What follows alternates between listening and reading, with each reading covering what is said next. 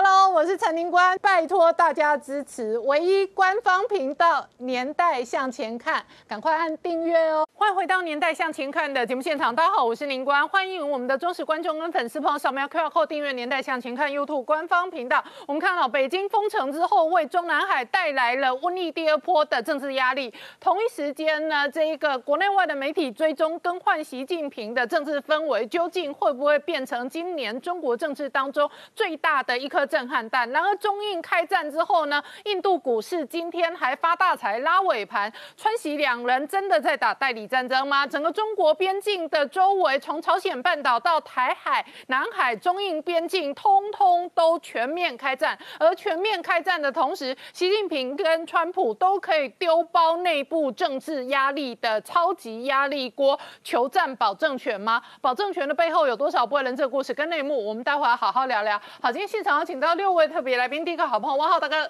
大家好；再是产经新闻台北支局长石板明夫先生，大家好；再是军事专家陈国民，大家好；再次吴杰，大家好；再次财经专家王以龙，大家好；再次创下，大家好。好，创下刚讲到哦，这个印度呢，事实上呢是继一九六二年中印战争之后第二次开战。那现在双方都有死亡死伤，然而同一时间对北京中南海来讲哦，全面开战，特别是中印的军事战争，很有可能是一场长期的矛盾战争。是的，而且呢，对于这个共产主义和集权国家，他们相信一件事情：战争就是和平。既然中印已经出了这状况，干脆把它拉高情势。所以在整个中印昨天呢，印度人死了二十个，中国军队人死了四十三个之后呢，结果中共的解放军报头版头条，这头版头条就很重要了，特别讲说他们要空空地同步奔赴高原，他们要立刻把整个解放军到高原到青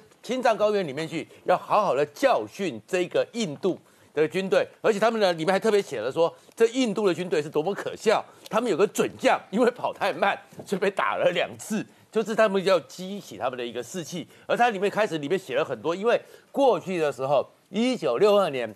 中共的军队在这个高原在吃作战吃了大亏，所以他们那时候用了三万只牦牛，慢慢爬，慢慢弄，慢慢爬，慢慢弄，还碰了很多高山症。他们说他们这次就不会了，因为他们在里面呢，整个青藏高原这几年呢。盖了一大堆的机场，全世界十个高海拔的机场里面，在青藏高原就占了八个，歼十、歼十一，很多飞机都常常飞过去。然后他们呢又说，在二零一五年开始跟俄罗斯国家科学院合作，因为在又高山上又冷又冻，所以把很多的抗冻装甲的技术都学来了。所以他们有呢有很多的十五式坦克、红箭十、十一反舰炮、七 A、七 A 的这样一个自走炮。通通都可以运到高原去，对印度居高临下的打下去，好像姿态摆得很凶。可是印度怕不怕呢？印度好像也没那么在乎的。为什么呢？因为印度也开了很多道路，可以直接把军队送过去。而且他们相信，如果说今天跟习近平打起来的话，大哥川普会在后面力挺。但是没有想到，还有一个新闻是被大家忽略了：二科普丁。也在写中间想要从中取利，因为俄罗斯的卫星通讯社公布说，他们已经卖给印度四百六十四辆俄罗斯的 T 九零坦克，接下来马上一千辆的 T 十四最新的坦克也要卖给印度，所以现在中印这样开战，结果大哥二哥通通在后面，搞不好都会力挺莫莫迪。嗯，那我请教一下明姐，中国跟印度都有想要求战的动机吗？呃，目前看起来比较来说哈，我我个人观察是认为说，从这个事件爆发之后，因为毕竟有严重死伤哈，不过我们看中印双方的这个呃调性还是有点落差哈。我先谈印度，印度的确某个程度来讲，呃，我相信他有在求战的这样的一个目的哈，特别是。这个死伤的这个数字公布，对外公布的非常清楚，而且印度媒体报道之后，印度的国防部马上出来证实啊，那不止还证实说一开始传出来说是三个人，那后来就增加到二十个人哈，那当然这过程中并没有开火，那是因为这个双方的这个肢体冲突之后哈，那有些人是掉到河里冻死的哈，那有些受伤没办法紧急医治，那陆陆续续也都因为在高高海拔的这个地区可能都能死，所以。这样死亡的数字可能都不止二十个人。那印度军方等于某个程度，它是这一个有在加大这个力道，甚至不排除内部哈这个鼓动他的民族主义的这个升高。我们看到很多哈印度的这个民众都在烧这一个上面印有习近平的这样的一个海报跟这画像哈。那等于说印度也许某个程度已经在开始哈，让内部哈有一定的对这个所谓中印间可能为了这一次边界冲突开战哈，在做相关的动员跟准备。不过回回到这个中国的这个部分哈，它第一时间事实上五月十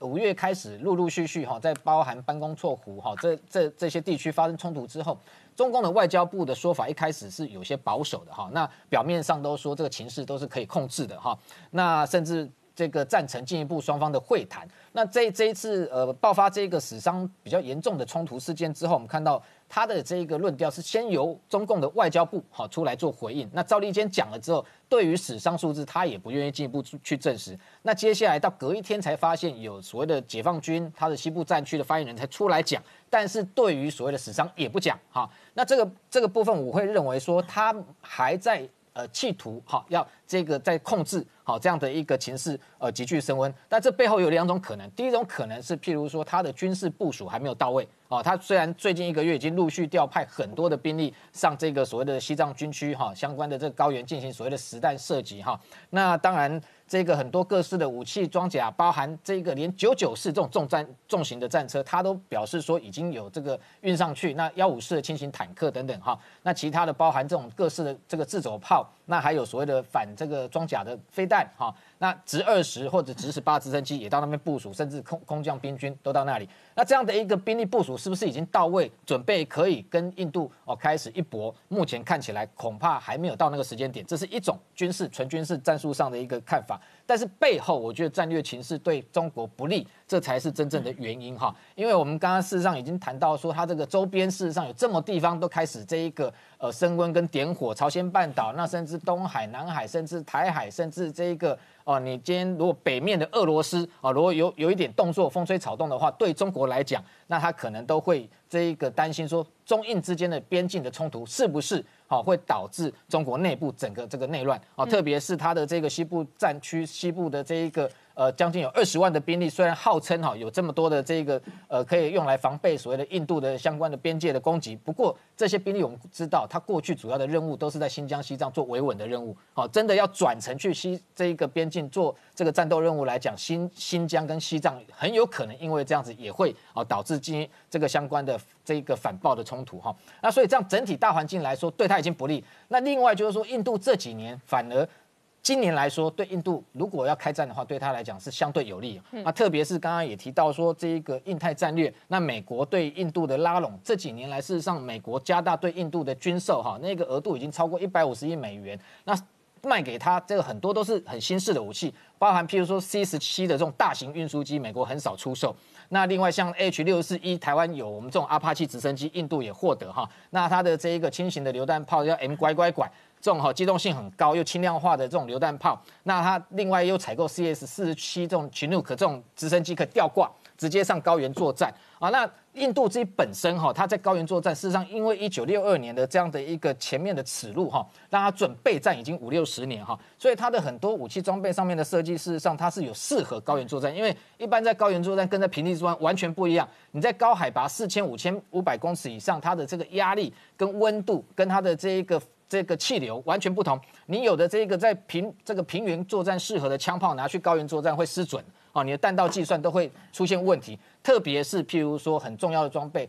这个坦克的发动机或者直升机的发动机，你到高原因为缺氧，事实上你的发动机效能都会有限。所以印度军方这几年事实上它有一型叫 T 七二 M one 的这种战车，虽然不是像 T 九零 S 这么新哈，那它过去它就特别设计它的加压油箱，哦，用特殊的燃油，让它在高这个高海拔地区，它也能够发挥它的这些这个马力去这个进行机动作战。所以这些部分印度准备很久了。所以我们知道，就是说，整体看起来，双方不管在态势上面，在国际局势上面，在战略甚至战略的地缘政治的这种位置上面，印度它都比较接近，它的军区都比较接近这个边境的位置，随时可以透过铁路战这个战略型的这个公路调派部队过去支援。所以整体上来讲，对印度是相对有利。所以这种情况之下，我们看得出来，中国。如果不是因为这一个有进一步哦史上更严重的冲突，或者双方正式开火的话，我觉得他目前来讲他会先这个 hold 在这个地方，然后这个静观其变。如果后续当然印度的这个大军真的开拔进去，进入所谓的他的这个这个有争议的边界地区的话，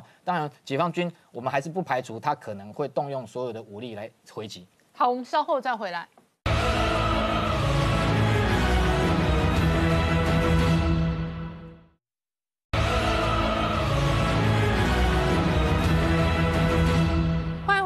年代向前看的节目现场，我们今天聊的是中印开战哦，那边境的死伤哦，现在这一个解放军证实死亡四十三个，那印度的军队也死亡了二十个。中印的战争会不会发展成高的大规模的战争？外界在观察，但是现在看起来，川普可能也会希望印度开战。那如果习近平不断的走毛泽东的路线，可能也会希望来一场中印战争二点零，朝鲜战争二点零，你怎么看？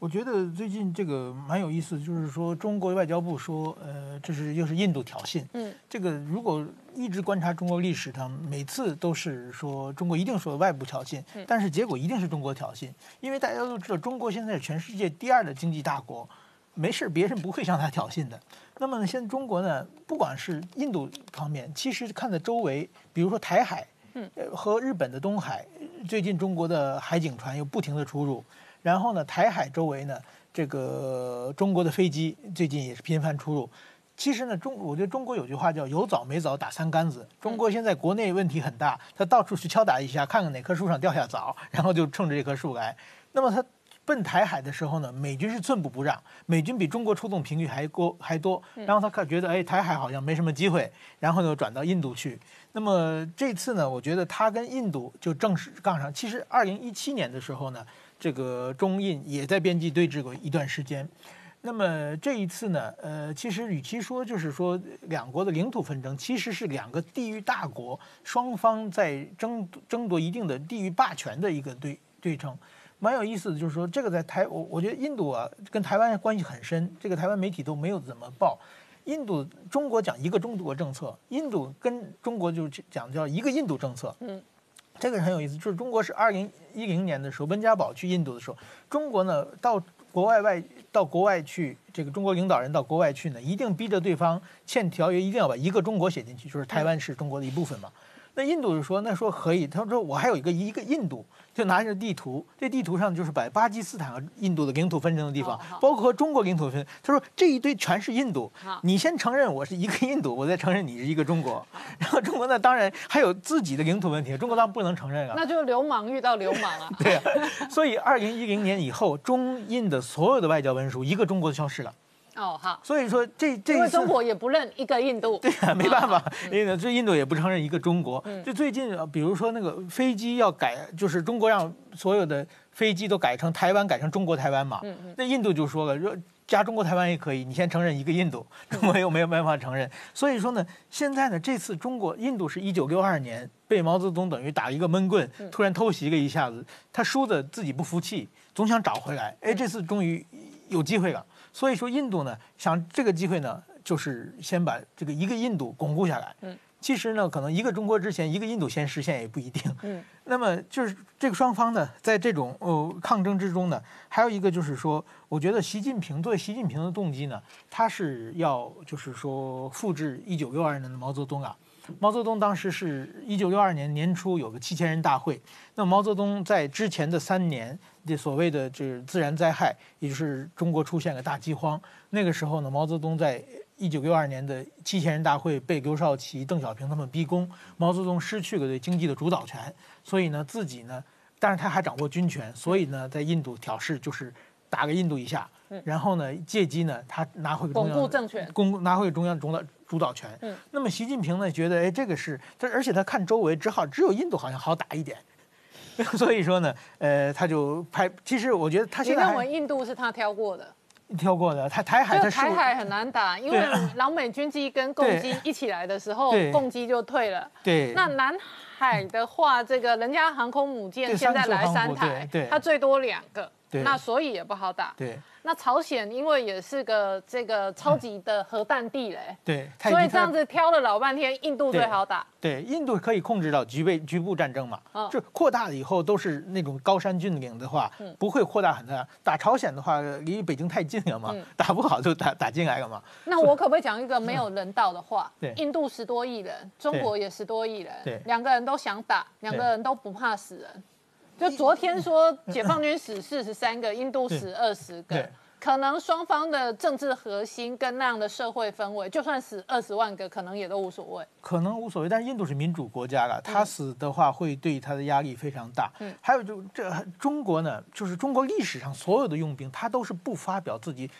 这个战阵亡多少人的。中国一直一直藏起来，但是说这个呢，今天到了网络时代，中国是很吃亏的，因为这我我在二零一七年对峙的时候，我我在东京做编辑，我们天天看印度的媒体，印度媒体说真的。没实实话是比较少，他那个数字都是 说的很大，夸大夸大很多。那么这一次呢，这这个印度说自己死个二十，中国死个四十三个，我估计这个也不是实话，就是中国一定有死人，但是应该没有没有到四十三个那么多。但是现在呢，中国呢不你不发表嘛，嗯，你不发表你就没有话语权了。然后现在全世界到处都是四十三个、四十三个，大家都引用印度媒体。对呀，那如果说今后再往多四百三十、五百三个，那中国你你你如果不说话，大家就往多给说嘛，大家就相信印度的嘛。对。所以中国这种过去它控制媒体的这种方式已经有慢慢开始失效了。所以流氓遇到流氓 都会没辙。对就他讲一个中国，他流氓遇到文明人哦，他就可以处理。但是印度先跟你讲一个印度流氓遇流氓哦，那大家就互相抵消所有的一切。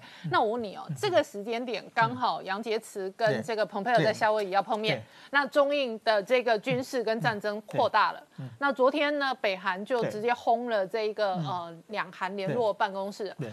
跟今天的夏威夷的中美的两个碰面有没有关联？我觉得关系很大，就是特别是北韩这个消息。北韩这个东西我怎么看呢？我觉得有三种可能。第一种可能呢是金正恩跟他妹妹兄妹演双簧，OK，哥哥藏起来让妹妹在下面表演，然后跟还有一种呢是北京和平壤演平壤演双簧，就是平北京走在后边让平壤出来演双簧。那第三种可能呢就是说就是金正恩出事了嘛，大家常说的金正恩或者病了，或者死了，或者被软禁了。但是我认为这种可能不是很大，为什么呢？就是说，如果说金正恩出现，说明北朝鲜的政局发生巨变嘛。如果发生巨变呢，一定会有很多各种蛛丝马迹传出来的，比如说军队的调动、人事的更换，或者媒体的口径突然改变等等，这方面都没有。另外，如果出现这么大事情的话，韩国情报院、国家情报院还没有消息的话，我跟他们应该解散了。对不对？所以说，我认为还是演双簧的可能性比较大。如果说是平壤和北京演双簧，那么一定是跟杨杨洁篪见朋友是连在一起的。嗯，那就是他手里拿着一张卡。对。那么印度呢，应该也是他一一张卡一张卡，就是说，呃，大家都配合老大哥演双簧。对。就是金正恩、北韩配合北京演双簧，那印度就在边境闹事闹大一点，就配合华盛顿演双簧。也有，而且北京呢也敲打印度嘛，这是因为北京在挑衅嘛。那么还有一个我觉得蛮注意的，就是说，用北韩敲打韩国，等于北韩这个爆炸的话，表面上动静很大，实际想起来，那个开城是北朝鲜国内啊。他自己在自己家里炸一次这房子，问题不大。除了文在寅没有面子以外，其实没有什么别的国家没有什么被害嘛。他就是说欺负文 那个文在寅，欺负文在寅，对对，是暖男嘛，就是对他特别好。这个大小姐发脾气，这个其实就是他们俩的问题嘛。但是也敲打文。其实呢，我觉得啊，中国最近最近对澳大利亚也特别凶嘛，一直制裁澳大利亚嘛。那么川普在五月底的时候说过要把 G7 改成 G 十一嘛。对，G 十一的话。就是加入印度、南韩和澳大利亚嘛，但俄罗斯，俄罗斯应该不会参加的嘛，所以中国趁机敲打这三个国家，就说你们不要参加。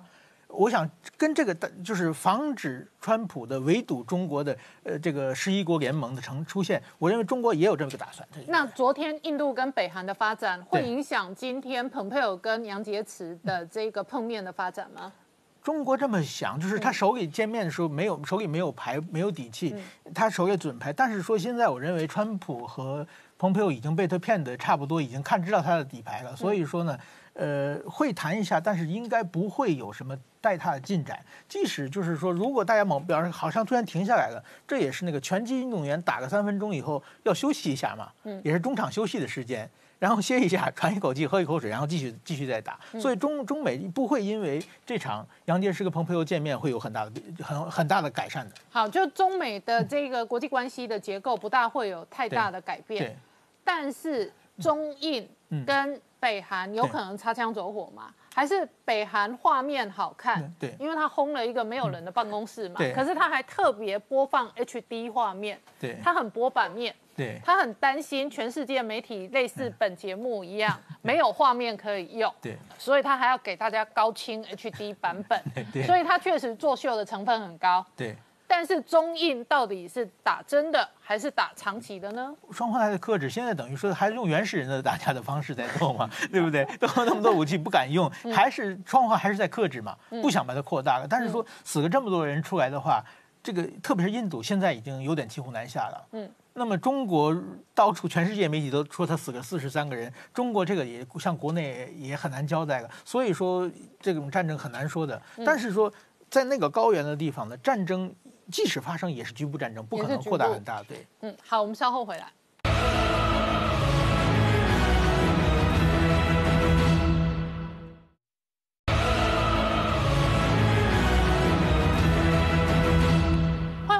年代向前看的节目现场，我们今天聊的是川普跟习近平两个人刚过完生日，但是两个人相生相克，那内部都有很大的政治矛盾。习近平过生日的同时，北京疫情炸锅，而且现在确定封城。现在的疫情的发展，外界还在观察。北京如果直接武汉化的话，会不会对中国、对全世界带来第二波的疫情？哦，是人类对付这个病情疫情当中其中一个重要的变数。那对于川普来讲，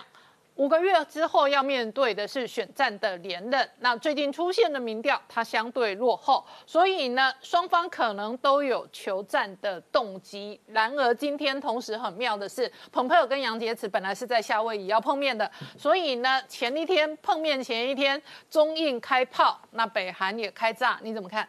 对这个很多问题啊，同时在发生啊。那这个呃，蓬佩奥跟杨洁篪的会面，我我觉得这个关于香港国安法的问题，还是一个重要的呃议题啊。呃，今天实际上中国北京有宣布把这个港版国安法放在这个六月份要召开的全国人大常委会的议事日程上啊。那所以呢，就是说。北京至少从这个人大的议事日程上来看，他是不准备让步的，还是要继续往前推。不过，我确实是觉得这一次国际社会对于港版国安法的反应是比他们预期的要强烈，特别是英国和五眼联盟的反应比他们预期的要强烈。啊，英国公开的提出准备给将近三百万香港人以。这个护照让他们可以有去英国工作居留的权利。啊，那甚至爱尔兰都提出准备要吸收三十万香港人移民。啊，那所以这些事情如果真的发生的话，对香港实际上是一个釜底抽薪的动作。啊，如果真的有好几十万香港人。移民出去的话，对于整个香港作为国际金融中心的地位是有很大影响的啊。特别是美国如果真的落实川普的讲话，把对中国有关的香港的制裁，包括特别关税地位，包括这个跟香港有关的官员的制裁，包括甚至于动到这个啊美元港币的挂钩问题，都会对。整个这个呃香港的金融中心的地位是有很大影响的，所以我我自己觉得这个，呃杨洁篪应该主要要谈的啊是这个问题。嗯，那呃关于北韩的情况，我我自己不是韩国问题专家啊，我自己从呃。媒体的观察来讲，我比较同意刚才石柏明夫讲的。我觉得第一种可能性比较大，嗯，就是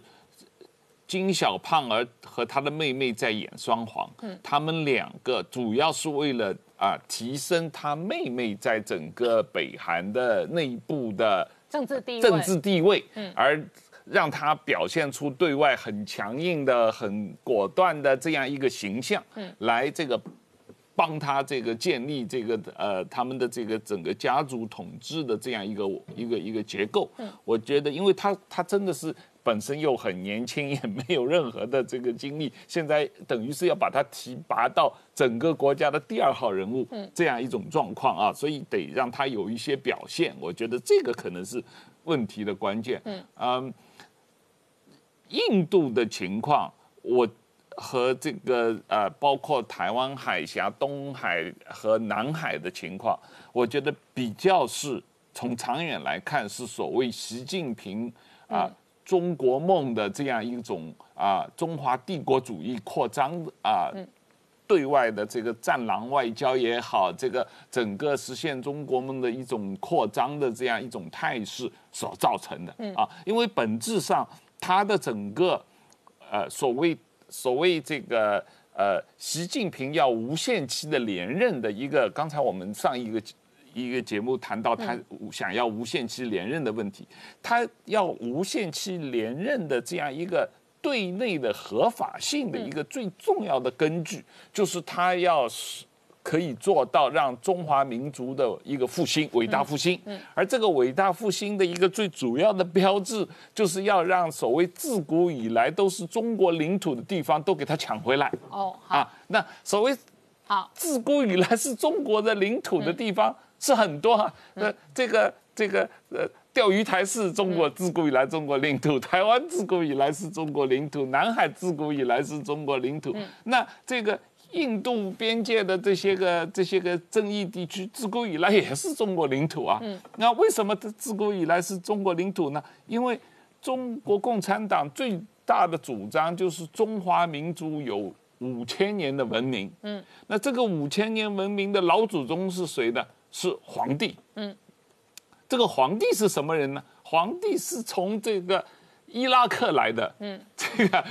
翻过这个呃帕米尔高原，嗯，进入到中原地区所带来的汉族啊的这样一个一个一个文明，这是五千年以前来的。那所以照他的说法，那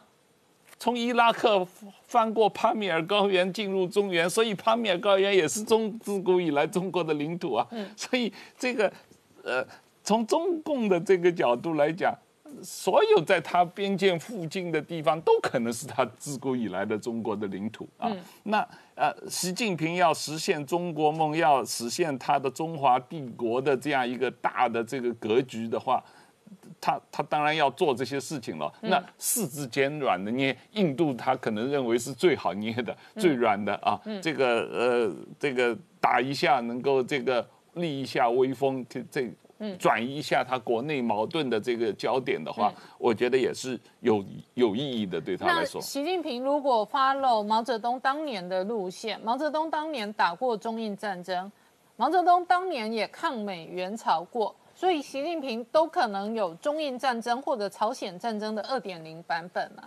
对。呃，抗美援朝的情况跟中呃呃中英战争情况不太一样。嗯。呃，抗美援朝说老实话，毛泽东是被斯大林给骗了啊，被斯大林骗进去的啊。那但是这个呃中印战争是毛泽东主动转移焦点的行为，就是说当时一九六二年是中国所谓三年自然灾害时期，当时中国整个国内经济。啊，一塌糊涂，有三千万人吃不饱、饿死了那样一种状况，所以他去搞了一个中印战争来这个转移国内的矛盾嘛啊。那这一次的话，呃，也有类似的情况。那我们一直在谈习近平现在国内也是焦头烂额嘛，北京又重新要封城，三峡大坝随时有可能破掉。那然后这个各个地方的这个失业率也。不断的在升高啊，那它内部不稳，那它要通过对外扩张，嗯，来这个转移焦点，那捡一个软的柿子捏一下啊，去打一下印度，我觉得这个这个可能性是蛮高的。好，那我请教一下国民哦，这一次因为这一个金宇镇哦轰了开城，嗯，应该说轰了两韩的联络办公室之后，外界当然会关心哦。北韩是一个超级不定时的炸弹。那南北韩现在的军事实力有怎么看？我们要这样看啊，其实如果说按照那个表单上来看哦，你一一摊开来看，完蛋了，因为大概北韩就获胜了，因为大概至少从陆军来看啊，其实呃北韩他是强调所谓的先军政治哈，就是反正你成年的男子大部分都要当兵，嗯，哦，那女生的话，她其实有部分动员，但其实不管怎么样，其实呃就账面上来看，其实是哦。北韩是占优势啊，那南韩的陆军大概维持不到五十万哈，那他们之前哦也是所谓的征兵制哈，就是服役务役哈，那后面呢其实他们也陆军的部分哦，南韩是慢慢开始都减退，说啊，你从三年、两年是几个月哈，但是呢，其实到了延平岛炮击的时候呢，其实呃，南海就恢复说，哎，这个征兵制的服役的额度哈，月份哦，其实不能减退了哈，所以其实南韩他有在，他有有也有在加强战备。那我们看其实。呃，大部分人会说啊，就大概说北韩如果说哈用所谓的它的装甲兵啊，庞大的装甲兵、步兵哈，这个所谓装甲洪流冲过来的时候，其实呃所谓的南海大概就守不住了。而且呢，我们不要忘记了，其实整个首尔首都圈哦，哈，它大概首尔首首都圈大概呃就住进了一千万人。那其实南海现在人口大概五千四千五百万呃四千五百万到五千万，那其实呃有将近五分之一人口住在首尔的首都圈。那这个首都圈居然会在。笼罩在敌人的长城大炮底下，然后所有的大部分的精华区是在所谓汉江以北。那其实你可以想想，在这种不利的态势下，其实啊，南韩要面对哈这个北韩的攻势哦，呃，说真的是蛮吃重的。南韩也知道说他打不过所谓的北韩，那其实所以他就依靠美国。那其实所谓的五零，应该说五零二六啊，五零二六一直到五零三零哦，其实就是美国的作战计划哈。你打那个英文叫 Plan Plan 五零二零五零五零二六五零到五零三零哦。啊，就可以得出来。那其实大概五零二六的它的演进的大概观念是说，哎，五零二六是说啊，万一哈北韩啊这个大军冲过来哈，呃，美国人要怎么守呢？南韩军要怎么守哈？他们都有做一个攻防演练。可是呢，呃，到了五零二七、五零二九、五零三零之后呢，其实整个作战态势就改变哦。嗯。那后来到了五零二七的时候，其实呃，美国人就想说，哎，万一。好，万一哦，北韩发生所谓的，不管是所谓呃政变，或是核子武器失窃，或是啊大规模脱北子脱来的时候，呃，我们要怎么办？就是说南韩跟美国人要怎么办？所以其实他们有想到，然后到了五零三年的时候更先，他们就是说呃转换成从所手势作战哈，转变成所谓的攻势作战。所谓的攻势作战就是说，哎，呃，万一哈说北韩有什么政权不稳的时候。呃，美国人要通过什么方式？不管是呃颠覆、破坏、切断它的金融管道的方式哦，来切断好这个所谓的北韩的统治。这个是从五零二六到五零三零的整个作战计划的改变。那讲白一点，就是说从守势作战转变到所谓攻势作战，这个就是呃有点所谓先发制人的味道。嗯，那同一时间呢，外界也会观察。如果金宇正是作为金正恩的接班人哦，那他未来的接班权力的基础跟军事的基础有可能有多强大？呃，我们要这样看，刚才许多来宾有谈到说，这大概会不会是给他妹妹哈金宇正啊一些一些什么叫试金石？那其实这个这个可能很对不起所有人呃韩国朋友，因为其实韩国人是一个男尊女卑的社会，所以其实你怎么会让一个北韩的军队哈听命一个女子？说真的，这个。对传统一些人来讲，哈，可能不不适应，所以其实呃，透过这种方式，有可能哈是呃，说金氏政权哦，呃，扮演双黑白黑白点哈，然后让哦这个事件呢，让金小妹去试试看，如果说她能叫得动军队的话，哎，其实那日后呢，搞不好金正恩就会哎多放一些权力给他。所以你不要看啊，虽然说这个只是一个爆破事件，但是其实它牵涉到所谓军事作战。那军事作战不管是工兵的爆破还是呃计划作为，其实。这些呢都必须要军人去做，然后谁来 pick，谁叫得动，好，这个是很重要。因为其实，呃，外界想说，哎，奇怪，其实金小妹其实叫得动军队，其实这个以后会慢慢转变，说，哎，真的哪一天，好，金小妹已经得势了，OK 啊，那金真的就给你啊。所以其实这方面是我们要注意的另外一个面向。好，我们稍后再回来。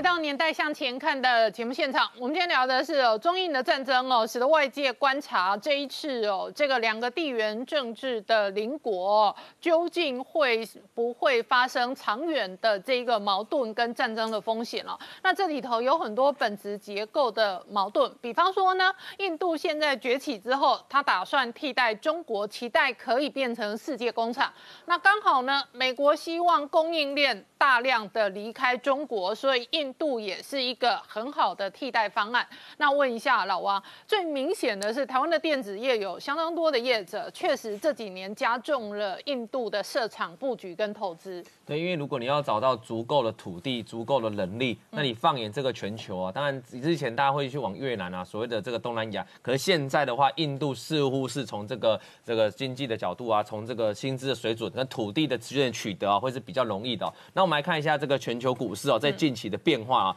你会发现台北股市的贵买市场这一批，这在最近的三最近从疫情过来之后，我们可以说从最近的三个月了哈，从三月我们涨幅是第一名啊，高居整个亚洲的第一名那当然跟我们这个生技股啊，很多生技股乱飙是有关系的。那倒数这个敬陪末座，当然就是我们的上证指数跟所谓的港股嘛哈。那港股其实过去一整年来都是属于一个比较倒退的一个情况啊，那当然跟他们纷争有关。我要提醒大家看那个孟买啊，孟买就是我们常讲的这个印度指数啊，印度指数在过去比较长期的九个月啊，或十二个月以前哦，那个都是衰退比较多，股市都是下跌的哦。可是，在疫情过后之后，你可以发现，哎，它最近开始是往上涨的，而且涨幅已经大概九个 percent 了。这代表什么事哦？代表的确疫情对印度发生一个改变性的影响，哎，资金愿意开始跑到去印度去哦，可能开始有人的确看好印度未来有机会慢慢取代中国嘛，变成制造供应链。因为我们可以看下面，印度现在喊出口号就是什么？我要取代中国啊！我提供五百亿的奖励，要当什么？让你这个所谓的变成全球手机的生产中心嘛。当然，他们直接拉拢 Apple 过去设厂嘛。那 Apple 过去了，组装如果开始过去了，那其他零组件为了加速这种交通变化，当然也要赶快过去嘛。你总不可能交这个零组件拉很远，然后再这样去做交货。所以未来的话，它印度第一个先把这个手机的中心哦，生产中心给它盖起来了。因为我们知道中国有很大部分也是所谓的手机生产，养活很多人呐。那印度当然第一个你要让它的失业率往下降，然后让它就业人数变多，第一个就先知道手机嘛。那我们可以往下再看下去哦。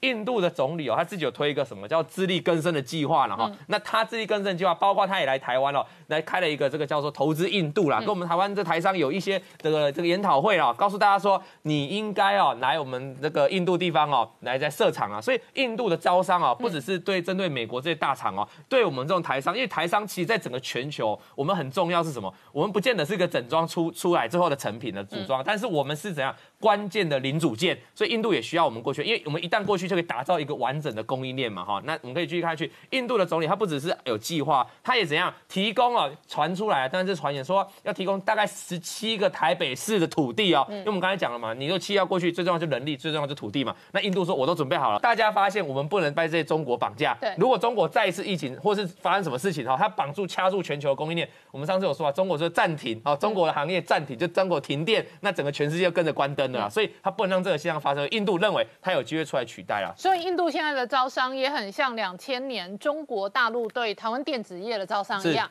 就是我提供土地，我提供这个优惠的这个税，然后呢水电我通通都给你，我还给你一堆廉价劳工，对，然后呢希望你过来，对。啊，如果你前面你现在这个看到这个场地前面是一条河的话，你你需要交通进出，我就帮你填平盖成路了哈，大概是这样关键。所以印度在这一场的，我觉得是疫情后的话，大家可以特别注意，包括刚才股市的反应也很明显的哈，我们可以继续看下去哦。那印度呢最重要一件事情啊，我们刚才讲是手机供应链，然后再是提供这个这个所谓手机的供应，整个整个中手机供应链中心。再第二件事情就是我们知道啊，这个当初哦疫情爆发的时候，中国手上哪有很多原料药的资源，那原料药资源完，结果你这个封城之后没卖出去，在全球我们那时候大家紧张啊，可能会有什么断链的危机啊，就有一一般那种什么抗生素都拿不到药了嘛哈，为了避免这种情况，其实印度本来就是产药的大国啊，那现在现在。不但它本来就产药大国，它本来基础就好了。那因为这种情况，家家要找这个替代品呢，所以印度我们看到印度的化学啊，跟这制药厂啊，最近哦几个月这个订单是往上增加，因为他认为哦，这个我们要找个第二替代品嘛，那当然就先找印度嘛。所以我觉得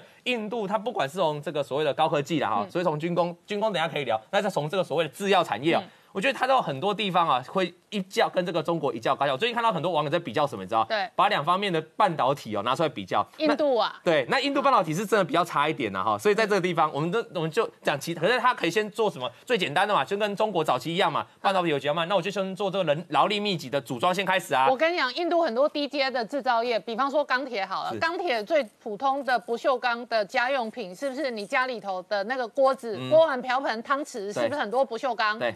我曾经在伊德利啊看到同样的汤匙啊，同样的锅子啊，有中国字也有印度字，哦，就已经不再是印度印度的某一些制造业，它本来就跟中国竞争低端的，可是它如果抢到半导体跟电子供应链或者药的供应链就不一样，对，这种供应链是比较高端的。所以我们看到它一步一步在进阶嘛，我先从劳力密集开始做嘛，然后再慢慢开始分资本密集嘛，在这边技术密集，我慢慢往上移嘛，那看得出来它非常都有具侵略性，而且一步一步在跟中国抢市场。好，那王浩大哥，我请教你哦。印度这一种招商的手法，基本上也是类似当年中国的手法，对，而且这个手法非常接近。然后呢，印度的这个呃经济部长跟官方呢来台湾找电子业，也跟当年中国大陆哦那种新的开发区，然后就找台湾的电子业，那就整整批搬过去移动，一模一样。对，这个印度确实是有好几个跟二十年前中国的整个开放的发展的，成为这个世界工厂的情况是很类似的啊。刚才我们谈到了它的劳动力和土地和这个环境资源，那呃，印度还有一个是。二十年前中国比较没有的，就是印度的软件开发，它的人才哎，工程师非常量大，全世界数一数二的。他们这一方面是有全球竞争力的啊，这这也是啊，有有有有有大量的供应这样的这个。嗯，你以前不是一直说是那种卖干的那种啊，软件工程师啊，年轻工程师啊，年轻工程师嘛啊。那另外一个呃，我们也要注意到，印度本身国内市场也在逐渐发展起来。毕竟它也是一个十三多亿人口的对国家，它只要有一亿人，它只要有一亿人可以买手机，是手机就增加一亿的销售量了。是是，所以就是说，它这个它。就像中国一样的，中国以二十年以前，它也是，呃，都是十三亿人、十四亿人都是穷人。慢慢的话，里面有一亿、两亿的人变得有钱的话，它就成为一个巨大的消费力。那印度也是同样的情况，嗯，它十三亿人都是普遍是穷的，可是它里面百分之十的人慢慢变得有钱了，就是一亿多啊，那它就是一个巨大的市场。所以，呃。所以我们比较很多部分，它确实跟二十年前的中国非常类似，非常相似，非常相似。苹果的产业链在印度的生产，主要还不是为了出口，主要是为了在印度。内需在印度本身的销售量，OK，这个也是有很大意义的嘛，对吧？这个呃类似的呃这个呃这方面的产业链，呃，我觉得印度是有很大的这个呃潜力的。但是印度有两个比较大的问题啊，一个是印度它是一个呃本身是一个联邦制国家，它中央政府跟地方政府的管理上是有。很多时候是不太配合的，而且它是一个啊呃多种族多这个种姓制度比较复杂的啊，这是一个哎对。第二一个就是印度是一个民主国家，民主国家的话，它很多时候在做这种建设发展基本建设的话，它会比较慢。啊，这个专制国家反而是比较快的啊。这个共产党说我要把这个路铺平了，我就把所有的人的呃房子给拆了，然后我就把你路铺平了啊。可是印度没有那么容易的，他要把这些路铺平，要把老百姓的房子给拆了，这个不是一件容易的事情啊。所以印度可能在这方面会比大家想象的要来得慢。好，我们稍后再回来。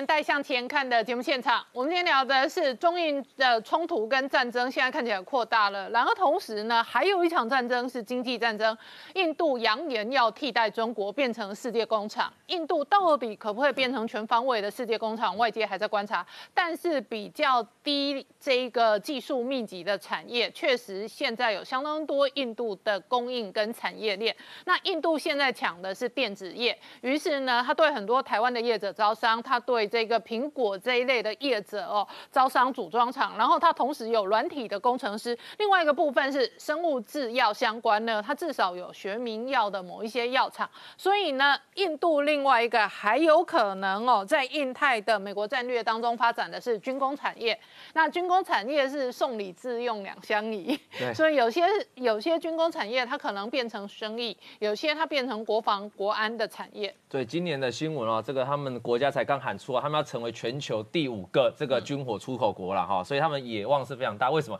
因为他们有能力盖自己的航母啊。现在画面上这个就是他们自己盖的，是这个他们的科兴造船长盖高造船国建国造国家航母国家造，对他们几乎都是这样。他们国家资源都是自己国家造。我等下会有那个营收财报来跟大家讲。那我们往下继续看下去哦。那这一家公司哦，我们说开战的时候当然会军工发大财嘛。这个科金造船厂这个股价红色的股价呢，是代表是过去长期的股价。这这长期大概一半年来的股价其实是没有什么大涨的啦，然后是很平，还还缓跌。可是最近绿色的是最近这一两个礼拜，从开始丢石头开始哦，这个它的股价就开始大涨哦，这很明显嘛，上下两个很明显，一个长期的，一个是短期的，所以显然是军工发大财。我们可以再往下看下一张啊，这个是我们刚才讲的这个科金造船厂，另外他们也可以自己造这个战机哦，因为我们上次有谈过，他跟那个美国的那个呃，突然那那一家我突然忘记了那洛克希德马丁对，洛克希德马丁他有合他有盖那个 F 十六专门印度版的嘛哈，那他自己也有自己公司也有生产哦，就是 HAL 这一家是这个印度斯坦航空哦，也是他们自己的哦，所以他不过不过那个品质哦，听说他们这个飞机掉了蛮多架的啦哈，就是我们还因为这个我不是我不是军事专家，两旁边有两个啊，我我们就财经角度来对，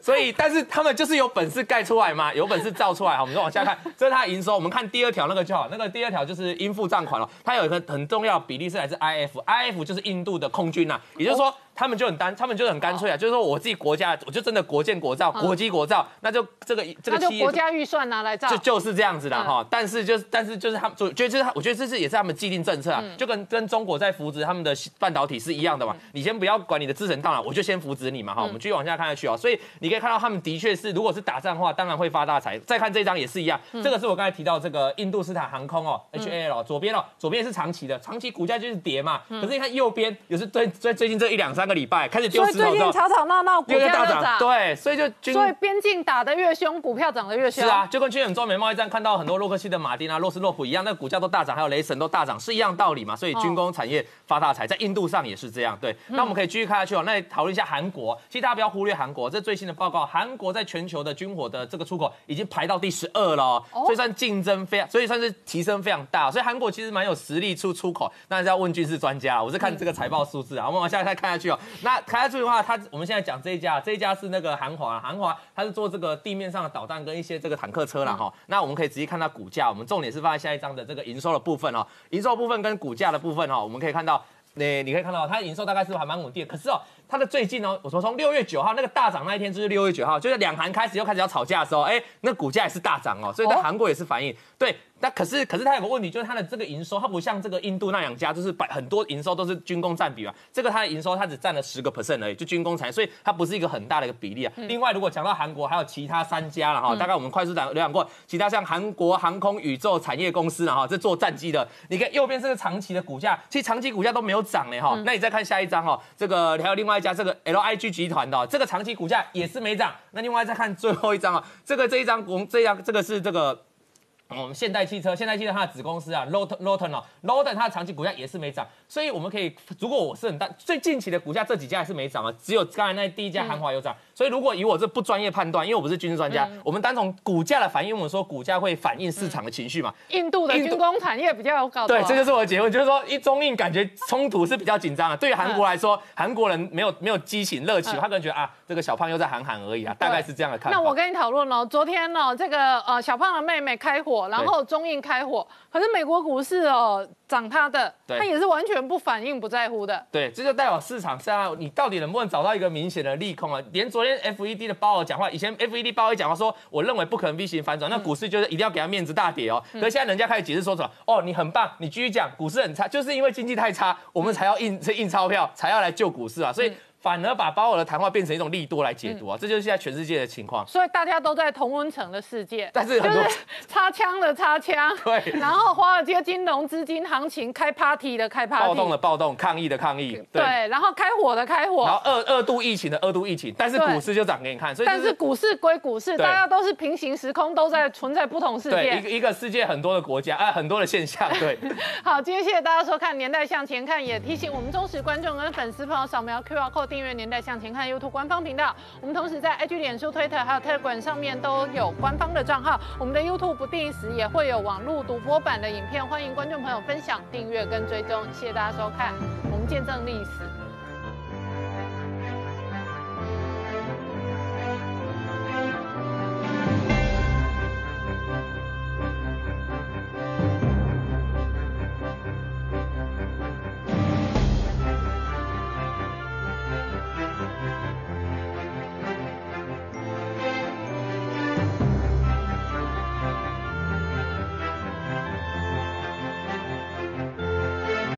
我是陈宁官，拜托大家支持唯一官方频道《年代向前看》，赶快按订阅哦。